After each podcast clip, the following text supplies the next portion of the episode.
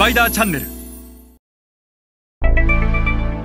えー皆さんこんにちは。スパイダーの森部です、えー今日はですね ASEAN 市場を3つに分けて考えるということについてお話をしていきたいと思います。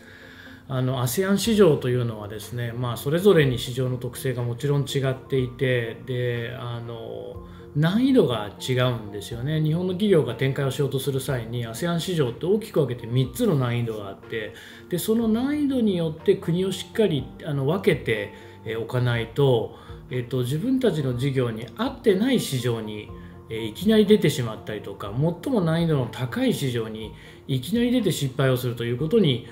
なってしまう。なので、この ASEAN 市場をターゲットにするというときは、必ずこの3つの市場に分けて ASEAN を考えるということは大変重要になってきますので、今日はこの ASEAN を3つの市場に分けて考えるということについて一緒に学んでいきましょう。はい、えー、とそれで、まあ、あのまずですね ASEAN 市場なんですが、えー、とこの ASEAN 市場っていうのはね全部で10カ国存在します。シンガポール、マレーシア、タイ、えベトナム、フィリピン、インドネシア、ミャンマー、ラオス、カンボジア、そして、えブルネイと。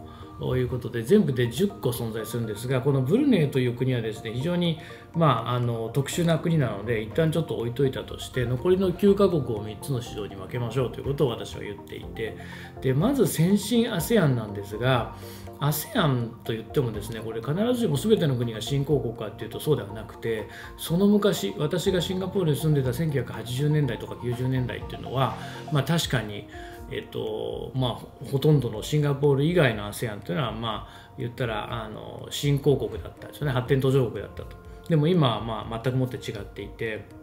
で ASEAN の中でももう首都は完全なる先進国ですと、え東京や、まあ、ニューヨークパリと変わりませんみたいなね、まあ、変わりませんって言ったらちょっと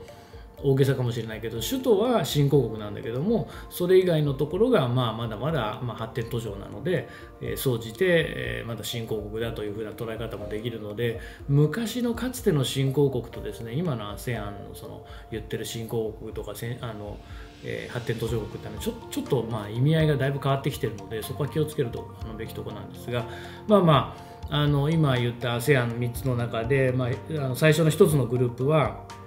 えー、とえ SMT というグループであのこれ先進 ASEAN ですよね。ASEAN の中でも比較的先進的な国。え一つが S シンガポール M はマレーシア T はタイランド。で、えー、と SMT という。でここはやっぱり先進的な ASEAN なのであの戦略考えるときにやっぱりそのあんまり新興国の戦略を持ち込んでもですね、まあ、うまくいかないでシンガポールっていうのはもう完全なる先進国家ですしマレーシアこれ確かにねあのまだまだこれからもっともっと都市化率が上がっていくんでしょうけどもクアラルンプールとかジョホールなんていうのはもう完全なるえ近代国国家とか近代都市なのでそこの戦略と地方部の戦略っていうのはやっぱり分けて考えないといけない。でタイなんかもバンコクなんかも完全なるあの先進、えー都市ですから、まあ、バンコクとその他みたいなね、えーそういうふうに考えないといけないので、まあ、ASEAN の中では比較的先進的な国がこの SMT ですよっていうのとあと日系企業が今最も力を入れていてまた最も苦労しているのが VIP ベトナム、インドネシア、フィリピンということで、全ての国の人口はもう億超えというのが、まあ、この VIP なんですけど、まあ、ASEAN の中で、まあ、グローバルに見てもそうですけど、今後最も成長ポテンシャリティが高い国、まあ、人口が爆発的に伸びてますからね。でただ、やっぱりここは非常に難しい。えー、と VIP というのは、まあ、大変難しい。例えば、あのこれね、えっとまあ、近代氷の数で見たらね非常に分かりやすいんですけどベトナムの近代氷の数って2 3 0 0 0とかね、えーそういうレベルなんですよね。で日本ってセブンイレブンだけで2万店あるありますからね。セブンイレブン1社で2万店ですよ。それが全部合わせてベトナムは2 3 0 0 0店舗みたいなね。えーそういう市場で、えーえまあ、VIP、ベトナム、インドネシア、フィリピンの VIP の中でも、まあ、最も近代小売の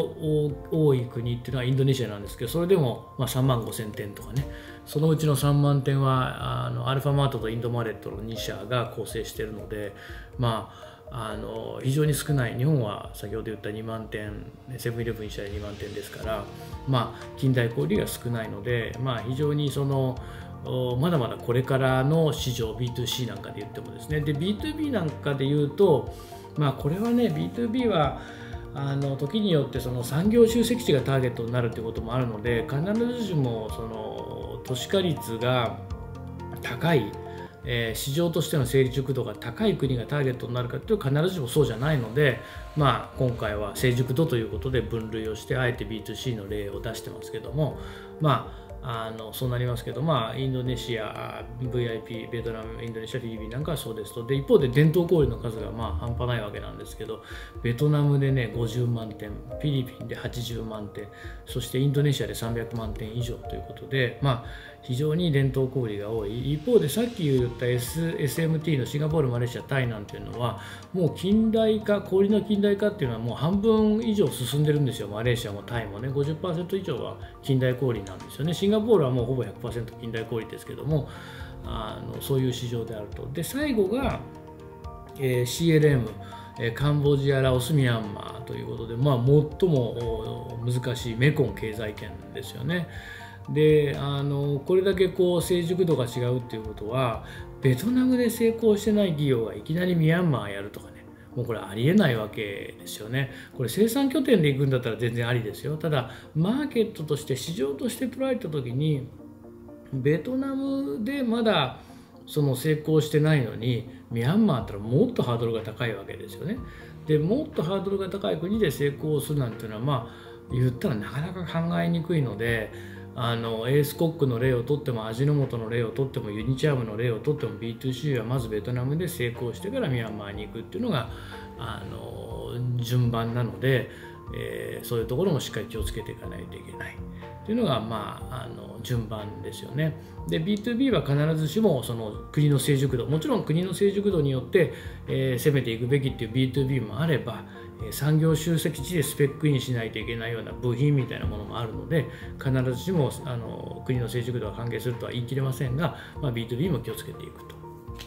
えー、整理をすると SMT シンガポールマレーシアタイが先進 ASEAN そして VIP ベトナムインドネシアフィリピンがえー、こうこうあの新興 ASEAN 今まさに、えー、進行している ASEAN ですね。で最後の CLM、えー、カンボジアラオスミャンマーが、えー、更新 ASEAN ということで私3つの市場に分類をして、分けております。なので皆さんもですねこの ASEAN 市場を見るときには必ず3つの市場で分けて自分たちが今行くべき市場はどうなのかと自分たちの、えー、まあ、えー、この、え市場のに対する戦略それぞれ違う戦略はどうあるべきなのかということをしっかりと考えて展開をしてもらえればなというふうに思います。えそれでは今日はこれぐらいにして、えまた次回お会いいたしましょう。